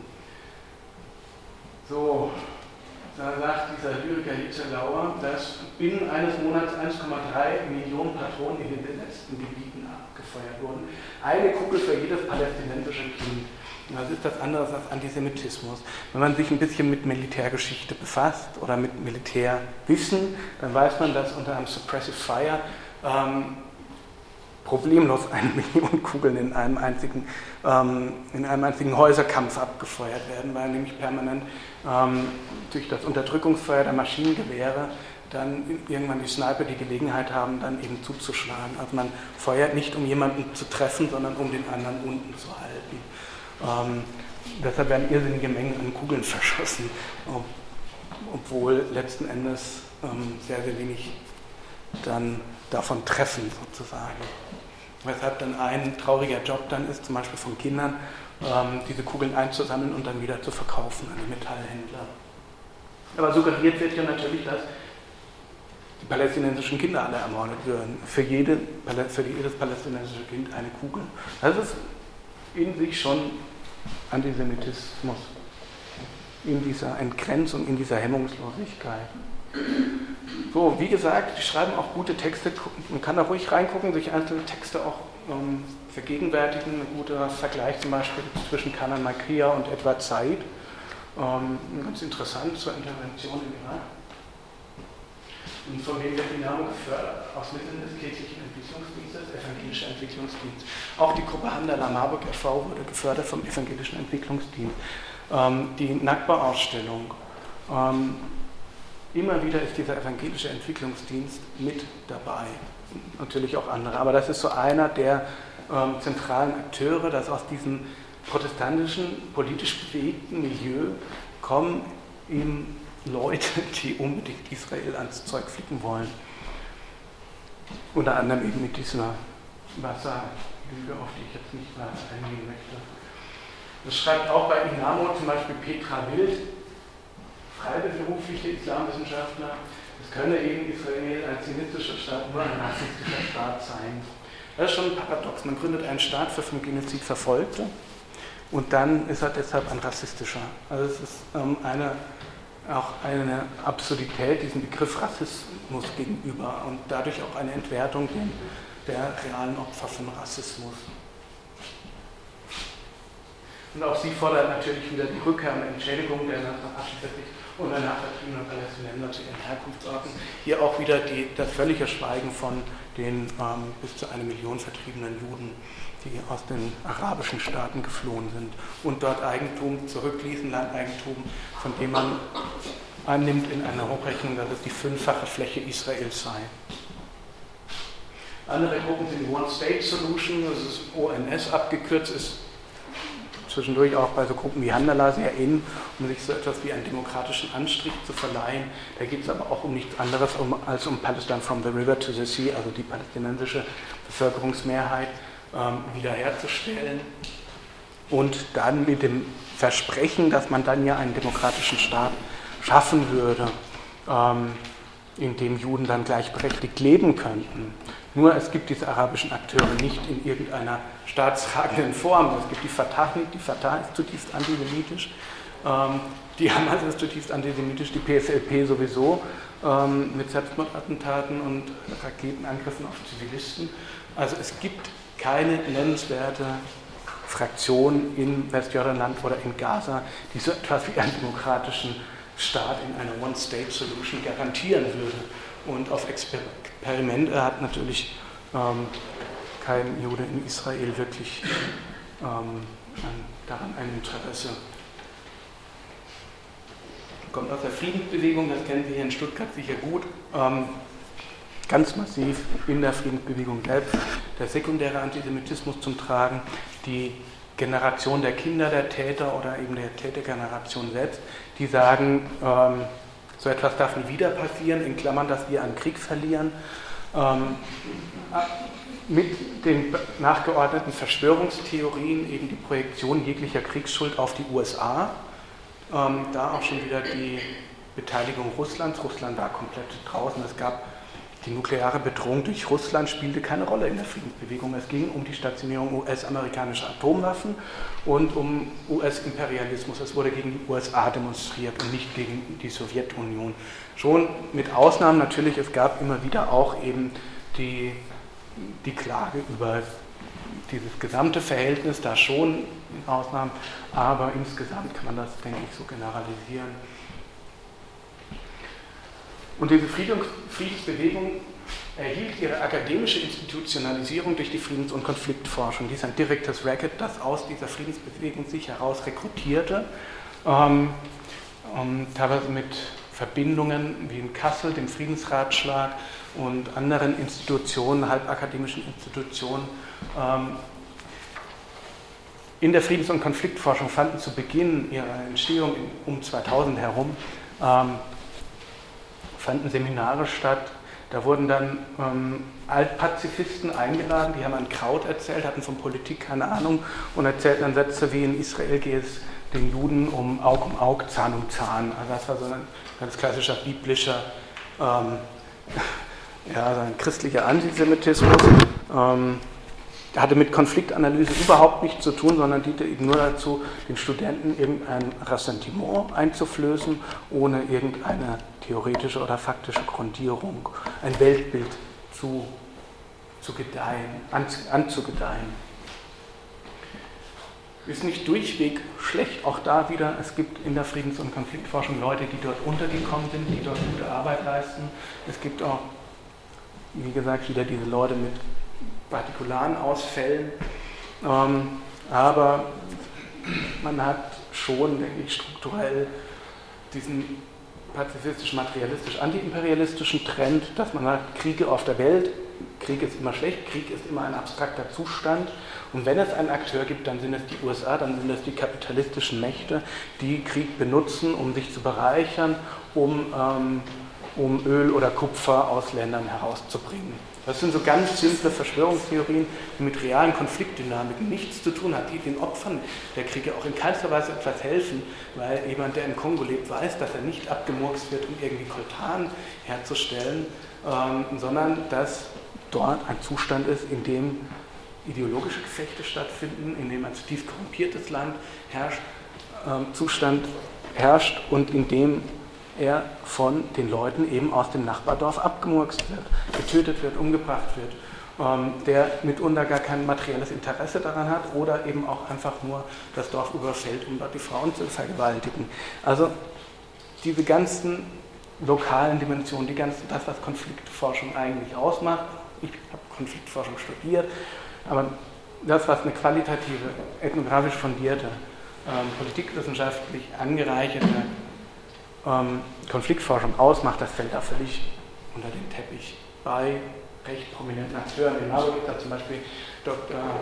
Professor Dr. Johannes M. Becker, der immer wieder mal einen Artikel in der lokalen Zeitung Oberhessische Presse schreibt und da den Leuten den Afghanistan-Krieg erklärt, dadurch, dass es in Afghanistan Kupfer gäbe.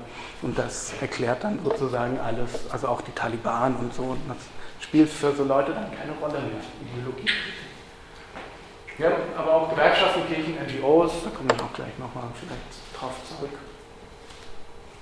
Und das wirkt natürlich auf die breite Öffentlichkeit. 60 Prozent der Deutschen waren 2010 der Angriff an sich Israel für einen Vernichtungskrieg gegen die Palästinenser. Jetzt ist Deutschland tatsächlich ein Land, in dem diese Forderung nach dem Israel-Boykott ähm, marginalisiert bleibt und ist, also BDS ist in Deutschland der Lunatic Fringe. Ähm, das hat keinen wirklich tiefen Einfluss. Warum? Nicht, weil es den akademischen Antisemitismus nicht gäbe, sondern weil er sich in der Frage des Boykotts zurückhält, weil er nicht offen spricht. Ja. Ähm, das heißt, wir haben diesen akademischen Antisemitismus, der wirkt auch, aber nicht die Forderung nach einem Boykott Israels, nicht die offene, mit Ausnahmen auch wieder, relevanten Ausnahmen. In Großbritannien und den USA und Irland, also generell in der anglophonen Welt, sieht das völlig anders aus. Da ist es komplett akzeptiert, Israel zu boykottieren. Zum Beispiel in Großbritannien die National Association of Teachers in First and Higher Education. Das ist, ähm, hat beschlossen, Israel, den Boykott Israels beschlossen, auch explizit BDS zu unterstützen.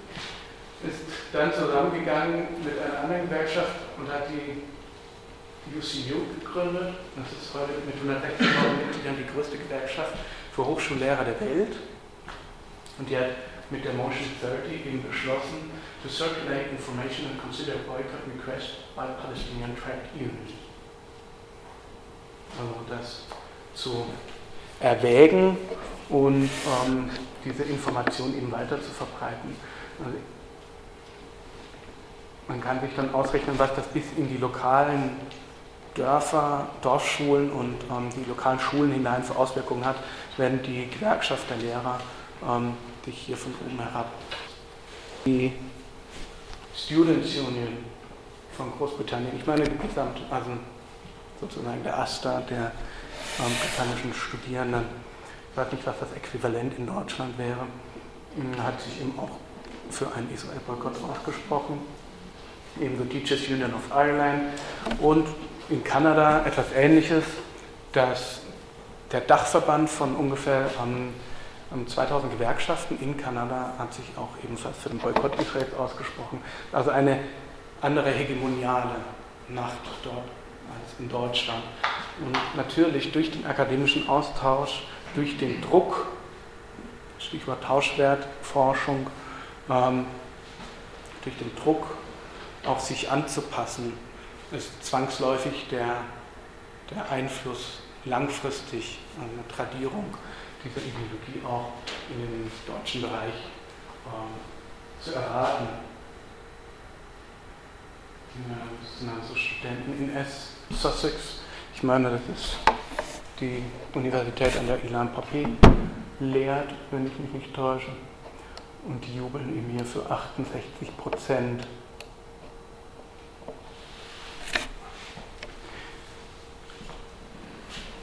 In Großbritannien möchte ich noch dazu sagen, in die koloniale Vergangenheit.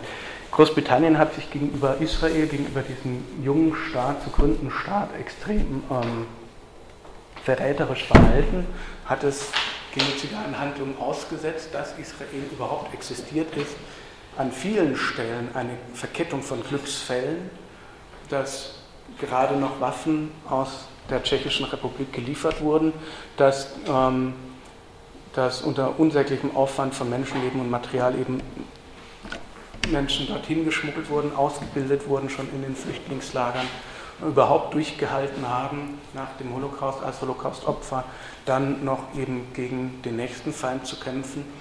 Ähm, also überhaupt die Existenz Israels war schon ein Glücksfall und die Sabotage durch die britischen Truppen war nichts anderes als ein, Verrat, als die Fortführung des deutschen Genozids auf dem Boden dort durch Überlass, Aussetzung der Juden den arabischen Kräften. Unter anderem wurden ähm, Forts, Wehr, also riesige diese ähm, Taggart Forts, die ähm, in Israel von Großbritannien gebaut wurden, um das Land zu beherrschen, zu kolonisieren, und wurden teilweise an, an arabische Kräfte übergeben, obwohl sie Juden versprochen waren. Ähm, und dieser Oberst Pascha, wenn man den sich mal anschauen möchte, ähm, hat sich er hat explizit den jordanischen Truppen, den arabischen Truppen dabei geholfen, ähm, in Jerusalem einzufallen und dort die jüdische Altstadt zu erobern und ähm, über 50 Synagogen anzuzünden.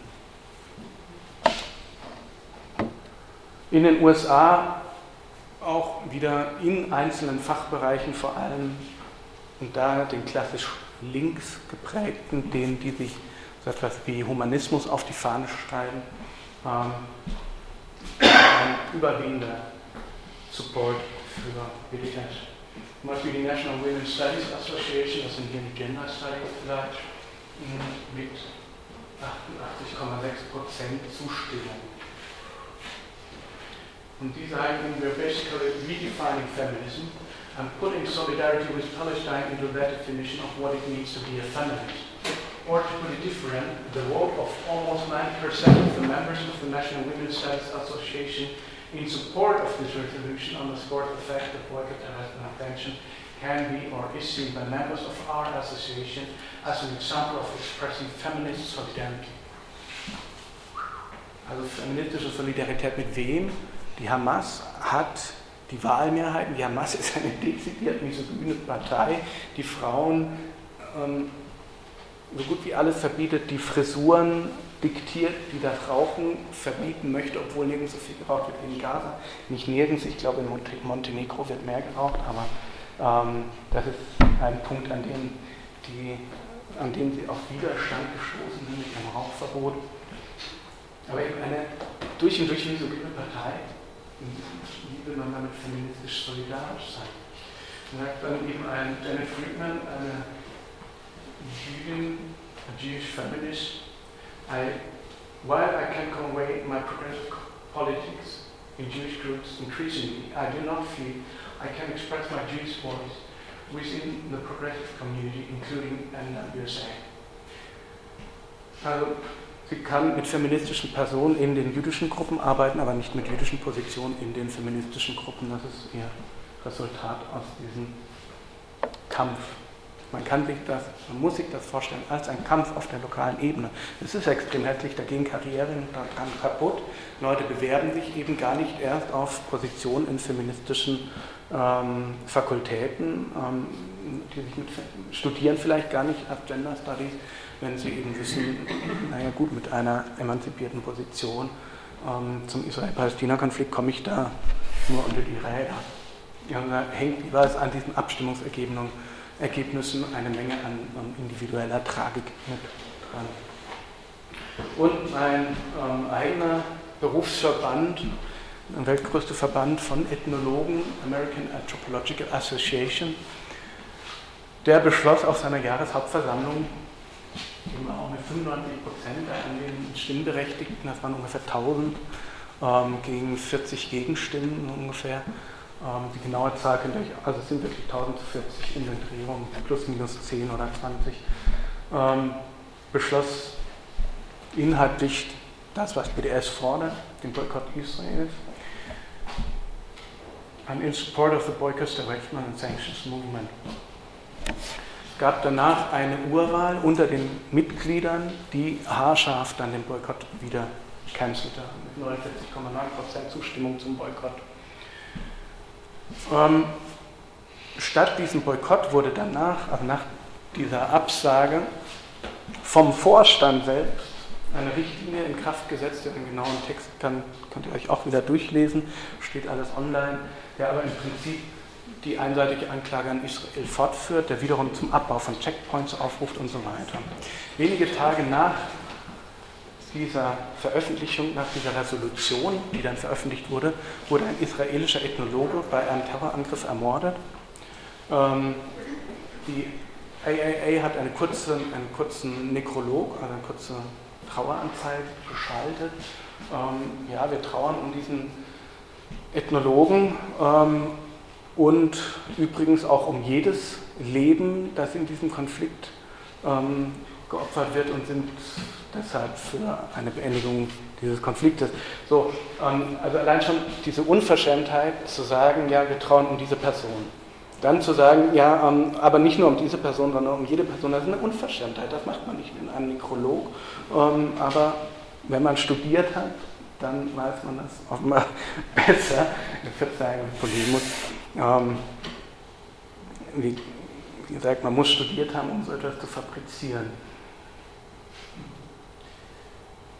Das Interessante ist jetzt, dass dieser Boykott auch nicht eine Studentenbewegung war, sondern dass dieser Boykott von oben organisiert wurde, von den Spitzen der American Anthropological Association. Er wurde auch von den Studenten begrüßt, ähm, aber die AAA hat vorab, sie hat sich lange damit befasst, sie hat vorab eine Taskforce nach Palästina ins Westjordanland geschickt, die einen Bericht schreibt. So macht man das an der Uni, man schreibt einen Bericht erstmal und eine Taskforce, ganz wichtig. Ähm, und dieser Bericht in dem kommt Antisemitismus als Wort genau einmal vor, nämlich als sich ein Pfarrer darüber beschwert, zu Unrecht als Antisemit bezeichnet zu werden. Es gibt für diesen Bericht nicht das Problem dieser genozidalen Kultur in Westjordanland und Gaza. Es gibt überhaupt keinen Antisemitismus, sondern das einzige Problem ist eben ähm, die Checkpoints und die Mauern und das zionistische Projekt.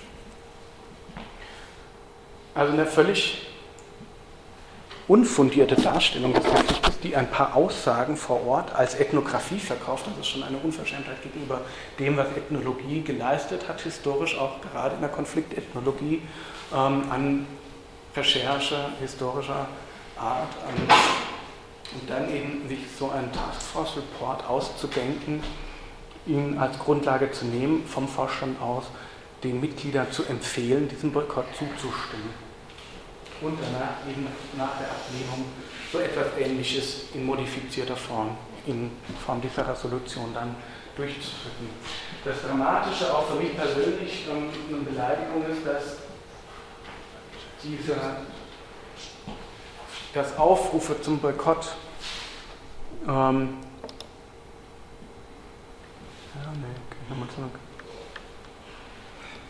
unterzeichnet wurden, zum Beispiel von Leuten wie Jean und John Komaroff. Das sind Leute, die Adorno gelesen haben und ihn auch einigermaßen verstanden haben, die ihn auch anwenden, die kluge Sachen schreiben. Michael Tausig, einer der Benjamin, Walter Benjamin-Exegeten in den USA, ähm, hat teilweise großartige Bücher geschrieben, die als kritische Theorie auch gelten können, auch ein bisschen Quatsch, aber ähm, auch durchaus ähm, einer der Vertreter kritischer Theorie in der Ethnologie. Michael Jackson, wer ihn kennt, und nicht der Sänger, sondern der auch ein philosophisch arbeitender Anthropologe, macht viel mit Adorno, kritischer Theorie. Okay, fallen nicht unter kritische Theorie, aber sind auch so Namen, die man immer wieder hört. Nancy Shepherd für den Feminismus insbesondere relevant, macht viel mit Organhandel. Nancy Scheper-Hughes, ich möchte noch, nur dass ich es nicht vergesse, hatte auf der letzten Jahrestagung der DGV, der Deutschen Gesellschaft für Völkerkunde, also den deutschen Ethnologen, ähm, die in der Abschlussdiskussion eine Stunde einen Vortrag gehalten vor dem Plenum, also eine große Ehre sozusagen, über Organhandel, hat ihn auch sehr gut gemacht. Eine halbe Stunde dieses Vortrags ging um Organhandel in Israel, beziehungsweise die Rolle israelischer Ärzte ähm, nehme ich auch ab, dass sie dazu geforscht hat, auch dass es ähm, in Israel sich Knotenpunkte des globalen Organhandels befinden. Das ähm, ist, ist, nicht nur möglich, sondern ist vermutlich auch so. Sie behauptet aber dann in einer, also es ist klar, dass sie Israel bevorzugt, weil man in Israel gut dazu forschen kann, während man in Saudi-Arabien dazu natürlich nicht forschen kann und weniger Daten kriegt, aber aus Israel kriegt man eben dann auch Zeugnisse von Ärzten, die frei darüber sprechen können oder auch über Kollegen, ohne Angst zu haben. Ja, aber was sie dann behauptete auf dieser Tagung war ähm, mit einer Quelle aus Russia Today, dass man Rachel Curry, Corey, ähm, wer den Namen noch kennt, die Frau, die von einem Bagger überfahren wurde im Westjordanland, dass man ihre Organe einbehalten und verkauft hätte. Man hat tatsächlich Organproben einbehalten, weil eben dieser Prozess das erforderte, dass nachgewiesen wird, ist es ein Mord, welche Verletzung kam da zustande und so weiter. Aber bei ihr wird eben dann ein Organhandel daraus. Und damit gibt sie eben hausieren und natürlich unterzeichnet sie auch ähm, die Forderung nach dem Boykott Israels. Indian Anthropologists for the Boycott of Israeli Academic Institutions, also nicht diese, die haben diese Resolution beeinflusst, ist aber eine extra ähm, Website nochmal. Da heißt es,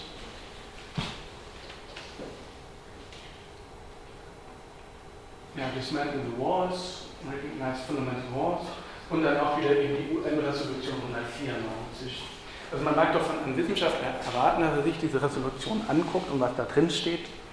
Ich hatte es vorhin schon erklärt, Rückkehr der Flüchtlinge, UN-Hoheit über Jerusalem und so weiter.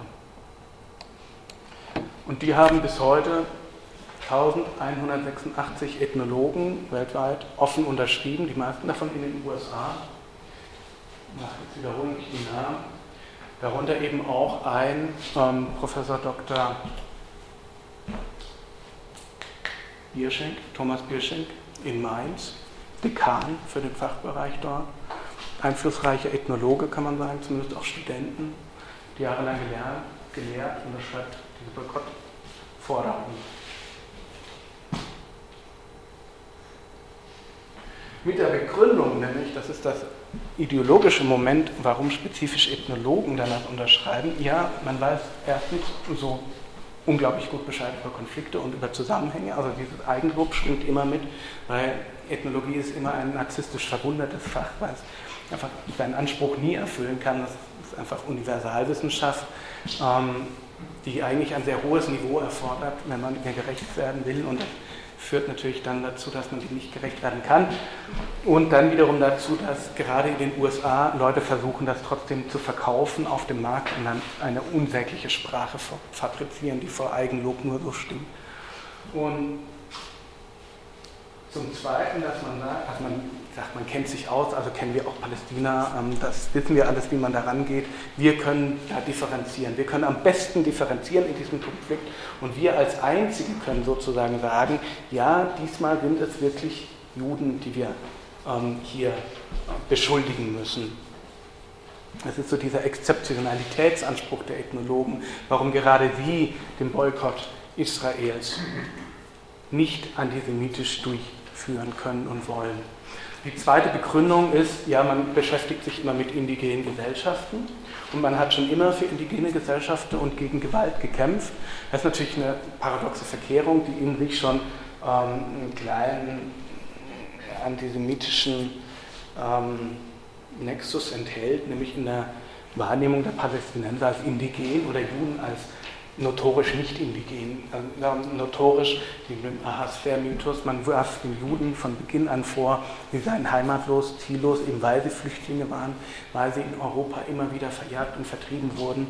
Ähm, entstand der Mythos des wandernden, heimatlosen Juden. Und wer wandert und heimatlos ist, kann eben kein indigenes Volk sein sozusagen, oder nicht so leicht. Es gibt auch die Nomadenforschung, ähm, auch da spricht man von indigenen Gesellschaften, aber trotzdem, also diese Dichotomie, hier die Juden, dort das indigene Volk der Palästinenser, ähm, da schwingt schon das Reaktionäre dann drin mit.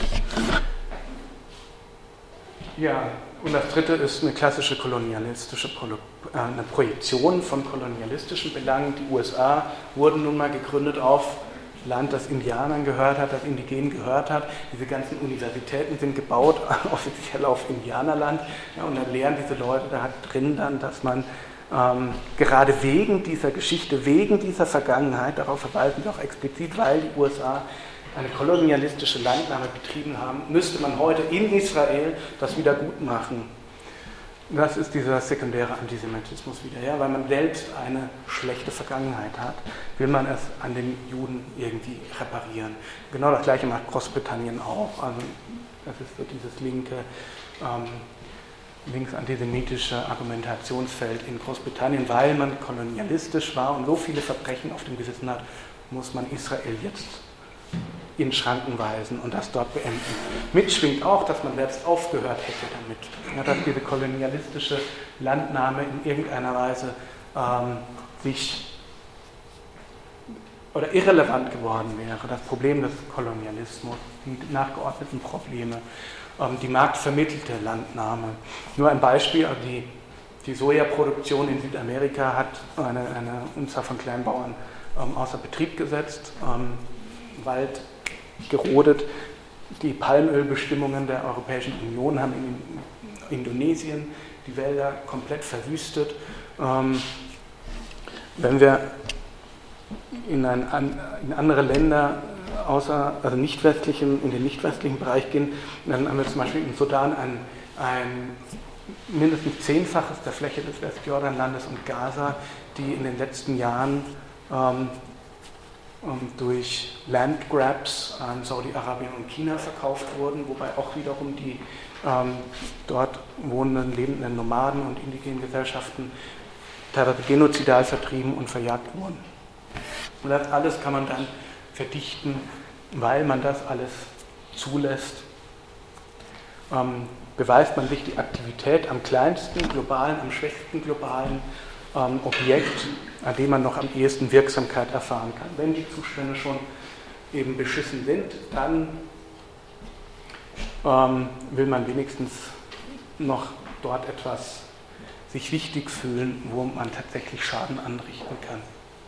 Nur dass es eben Schaden ist, das reflektieren diese Leute dann nicht.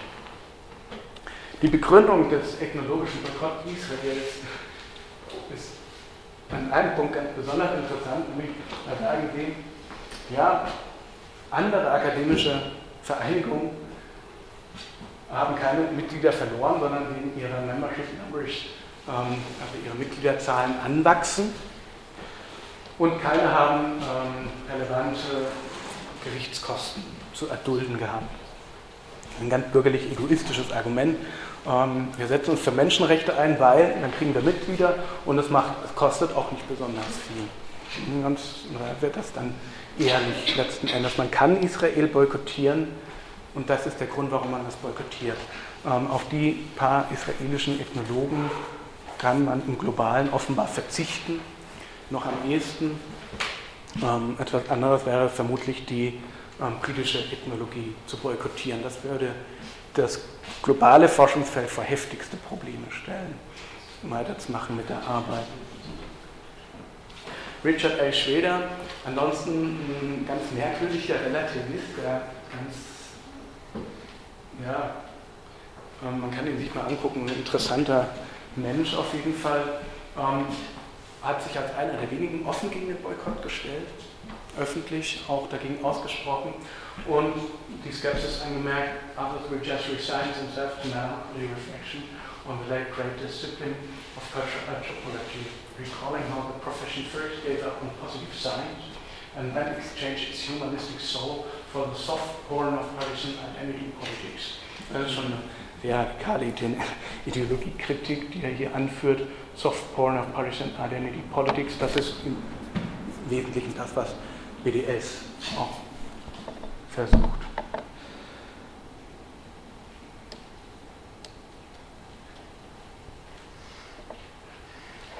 Ja, das hatte ich im Wesentlichen. Es gibt auch antizionistische BDS-Gegner, also Leute, die gegen Israel sind. aber die BDS-Bewegung nicht so gut finden. Nur Chomsky zum Beispiel nannte die BDS-Bewegung verrückt und ähm, hat dezidiert davor abgeraten, sich anzuschließen, hat aber Hawkins zum Boykott geraten. Das ist wie bei Judith Butler, also BDS nicht gut finden, aber den Boykott gut. Das gibt allerdings auch nochmal Auskunft über diese 49,9% Zustimmung. Ähm, da muss man immer nochmal mit darauf schlagen, Leute wie diese, die jetzt den Boykott nicht gut finden, aber ansonsten auch akademische Antisemiten sind. Die palästinensische Autonomiebehörde übrigens auch ist gegen den Boykott, weil wir genau wissen, es schadet ihnen selbst. Wenn ich jetzt die Faktoren nochmal daraus eruieren würde, zum Schluss, ähm, wenn ich das darf, danach schließen wir das gehen zur Diskussion. Eine Verdrängung der eigenen Kolonialgeschichte, insbesondere in Großbritannien und in den USA, in Deutschland noch nicht so stark, weil sie zu durchsichtig ist. Hm. Da bedarf es noch weiterer Anstrengungen, das zu verschleiern. Halbbildung definitiv.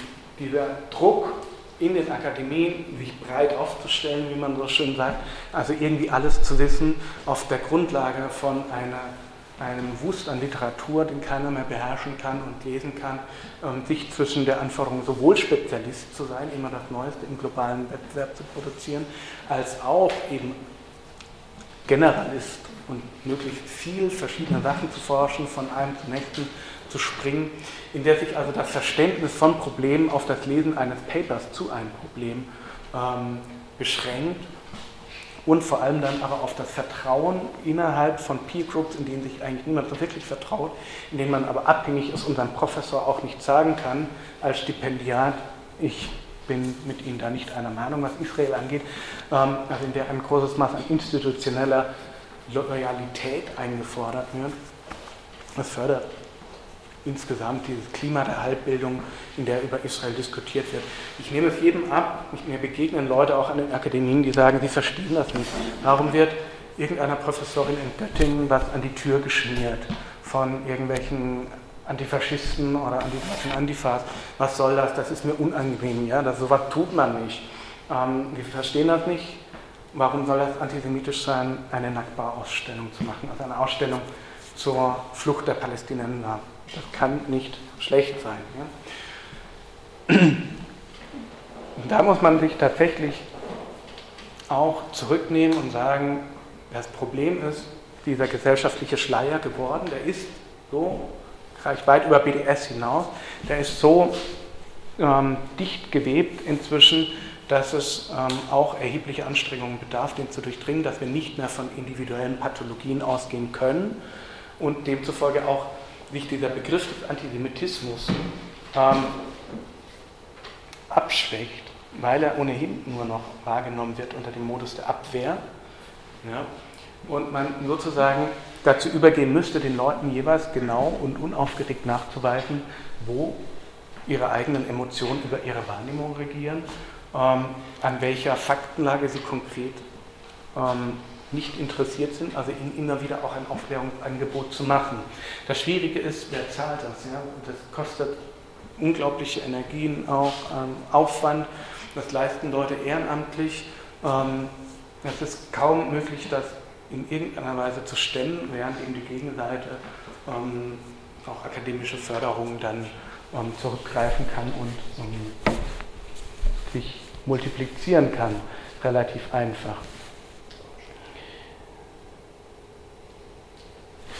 Da denke ich, liegt das Hauptproblem in den kommenden Jahren eben darin, nicht Leute auszusuchen und sie zu denunzieren für das, was sie tun. Auch nicht in den Verbotskampagnen, die in den USA und Großbritannien anlaufen, dass man sagt, wir illegalisieren diese Aufrufe zum Boykott. Sie sind effektiv Rufschädigung. Ähm, es gibt Gesetze auch gegen Boykottaufrufe in der Bundesrepublik Deutschland aus wirtschaftlichen Gründen. Und es ist illegal, sozusagen zu einem Boykott aufzurufen unter bestimmten Bedingungen. Es wäre also nichts Ungewöhnliches, das zu generalisieren. Ähm, aber es wird sich den Leuten nicht erschließen, wenn sie sagen, ja, Apartheid, da war der Boykott gut und jetzt soll man nicht boykottieren. Also man muss jeweils ohnehin ins Material immer wieder Und das geht nur, wenn sich eben diese, wenn, wenn sich auch theoretisch größere Institutionen dazu verpflichten. Eine Adresse wären die Historiker. Also Historiker können noch am ehesten sagen, das stimmt nicht. Geschichtlich ist da was falsch. Jetzt kenne ich das Racket der Historiker zu schlecht, um zu sagen, davon kann man sich etwas versprechen. In den USA hat immerhin die Vereinigung der Geschichtswissenschaftler ähm, abgelehnt, den Boykott. Und zwar relativ ähm, gründlich. Ja. Wir haben auch als Faktor die ideologische Obdachlosigkeit natürlich wieder, die für einige Probleme ähm, relevant ist. Die Leute auch natürlich sehen, die Welt ist schlecht eingerichtet, dass sie ihren Projektionsdruck erhalten von einer Welt, die ihnen nicht sinnhaft erfahrbar ist und in der sie sich auf Probleme nur unterkomplex beziehen können und sich dann an bewältigbare Probleme vernünftigerweise richten. Und wenn sie dann eben aufgrund einer Verkettung von Fehlschlüssen zu einem Schluss kommen, man kann in Israel was mit relativ günstigen Mitteln machen, man kauft einfach keine israelischen Produkte, was ja niemand hier wehtut. Ähm, Im Alltag, wie Kartoffeln jetzt aus Israel sind oder nicht, ähm, spielt eine relativ geringe Rolle. Natürlich kommt, kann man da wieder kommen und sagen, ja, Israel Hightech-Land, dein Computerchip ist auch aus Israel und so weiter. Ähm, BDS weiß das, es ist völlig vergeblich, auf dieser rationalen Basis mit, den, mit dem harten Kern zu diskutieren. Ähm, die sagen ja, natürlich sind wir da selektiv, wir suchen bestimmte Produkte aus, andere müssen wir verwenden. Das haben die Israelis, die Zionisten so eingerichtet, ähm, dass wir von ihnen abhängig sind, dafür hassen wir sie. Also man kommt da nicht wirklich weiter, aber da wäre schon ein das Hauptproblem an dieser ideologischen Obdachlosigkeit, eben den Leuten tatsächlich eine Perspektive zu geben, in einem globaleren Kontext für etwas einzustehen, auch tatsächlich eine Perspektive zu haben. Ähm, ein, ein Gegenprojekt zum Gegenwärtigen, was sich eben nicht dann wieder in die billigen Phrasen von einem besseren Leben oder Luxus für alle oder wie auch immer man seine, seine ähm, Racket-Werbung dann gestaltet, mit dem man Leute für sich gewinnen kann, ist ja klar, dass dieses ähm, dass eine andere Gesellschaft im Moment ähm, nicht besonders attraktiv sein kann, weil sie nichts anderes zu bewerben hat, außer einer vagen Idee von Freiheit. Und eher den Leuten in den industrialisierten Gesellschaften ein, ein Rücknehmen von ihren Privilegien auferzwingen wird, zwangsläufig, wenn es zu einer gerechten Umverteilung käme, die Grundlage von Freiheit wäre, also zu einem planwirtschaftlichen Handeln ähm, überginge, was die einzige logische Alternative zur freien Marktwirtschaft eben wäre. Weil es dahingehend kein vernünftiges Projekt gibt, kein, überhaupt keinen vernünftigen Namen dafür. Kommunismus ist verbrannt, ähm, kann keiner mehr für sein. Sammeln sich eben Leute dann in so kleinen Rackets zusammen, die ihnen versprechen, irgendetwas zu bewirken in Israel, in Palästina.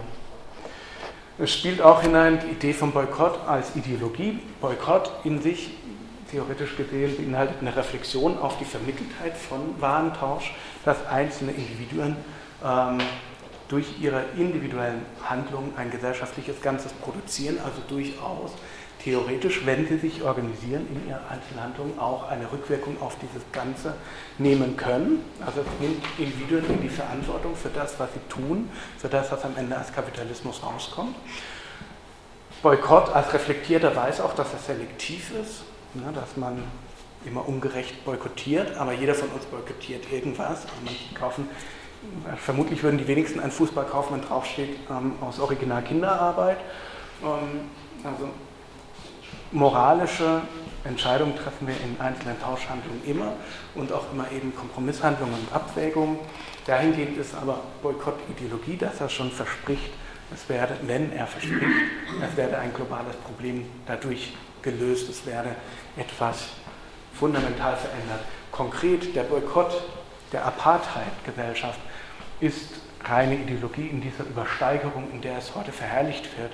Apartheid wurde gestürzt durch militanten Widerstand der Southwest African People Organization, das war der militärische Arm dann der ANC, und durch den ähm, friedlichen Widerstand. Ähm, und eben nicht, weil ein paar Briten keine Trauben aus Südafrika gekauft haben, das war relativ vernachlässigt, sondern es waren eben soziale Kämpfe, die dazu führten. Und selbst wenn man einen Boykott partikular rechtfertigen kann und sagen kann, ich boykottiere diese Firma, weil ich nicht deren Produkte kaufen will und weil ich will, dass die bankrott geht. Das funktioniert natürlich. Wenn ich auch sage, ich habe ein gesellschaftliches Problem und ich kaufe einfach eine Ware nicht, was mir nicht wehtut in einer industrialisierten Gesellschaft, und dann ist es eben eine, ähm, eine, eine ähm, klassisch bürgerlich egoistische Ideologie mit wenig ähm, Verzicht, ein Maximum an Gewinn an Veränderung zu erhalten.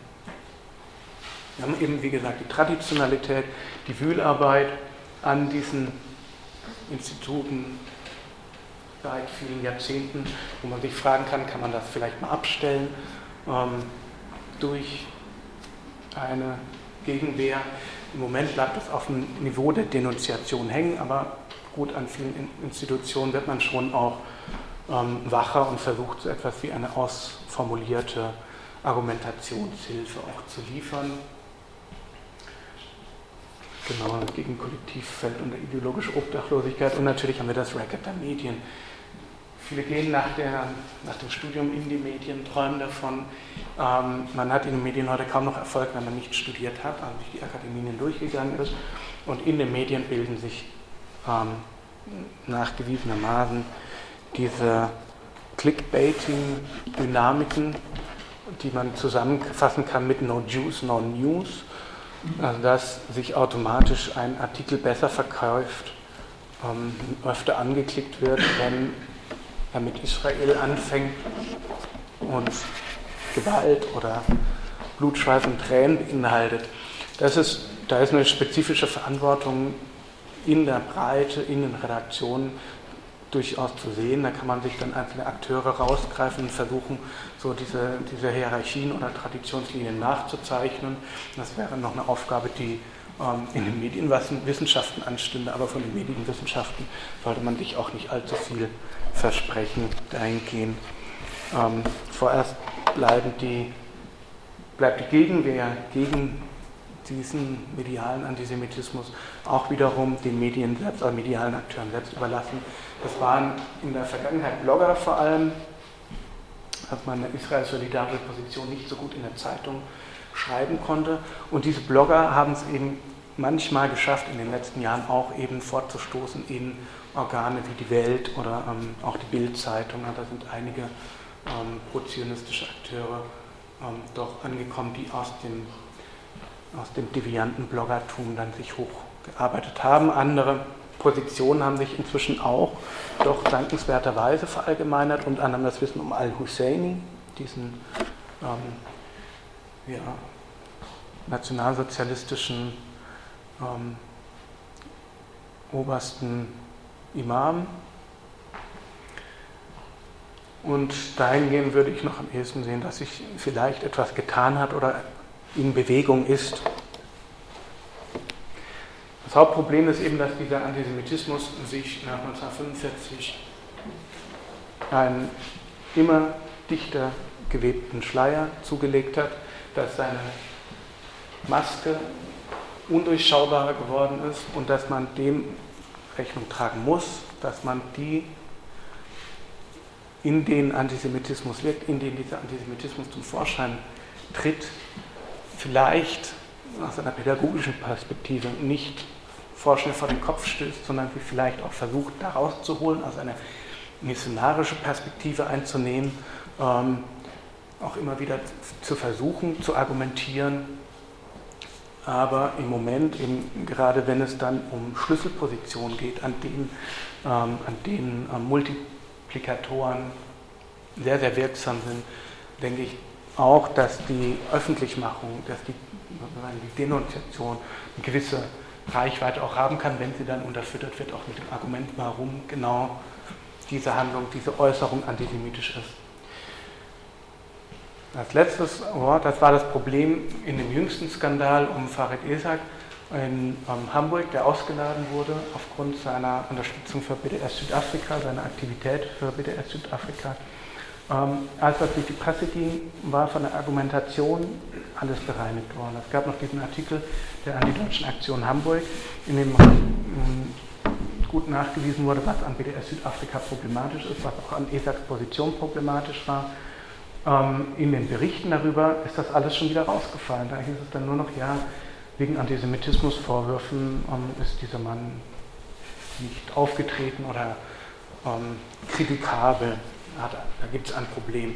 Und das, denke ich, daran kann man schon gut ablesen, ähm, was das Hauptproblem ist, der Verlust des logischen Unterfütterns dieser Position. Ich hoffe, ich habe trotz der teilweisen Konfusion ein bisschen dazu beigetragen, da etwas zu grundieren oder eine bestimmte Argumentationshilfe zu stärken ähm, und da bestimmte Anreize vielleicht zu setzen und würde dann einfach abgeben an euch, an die Diskussion.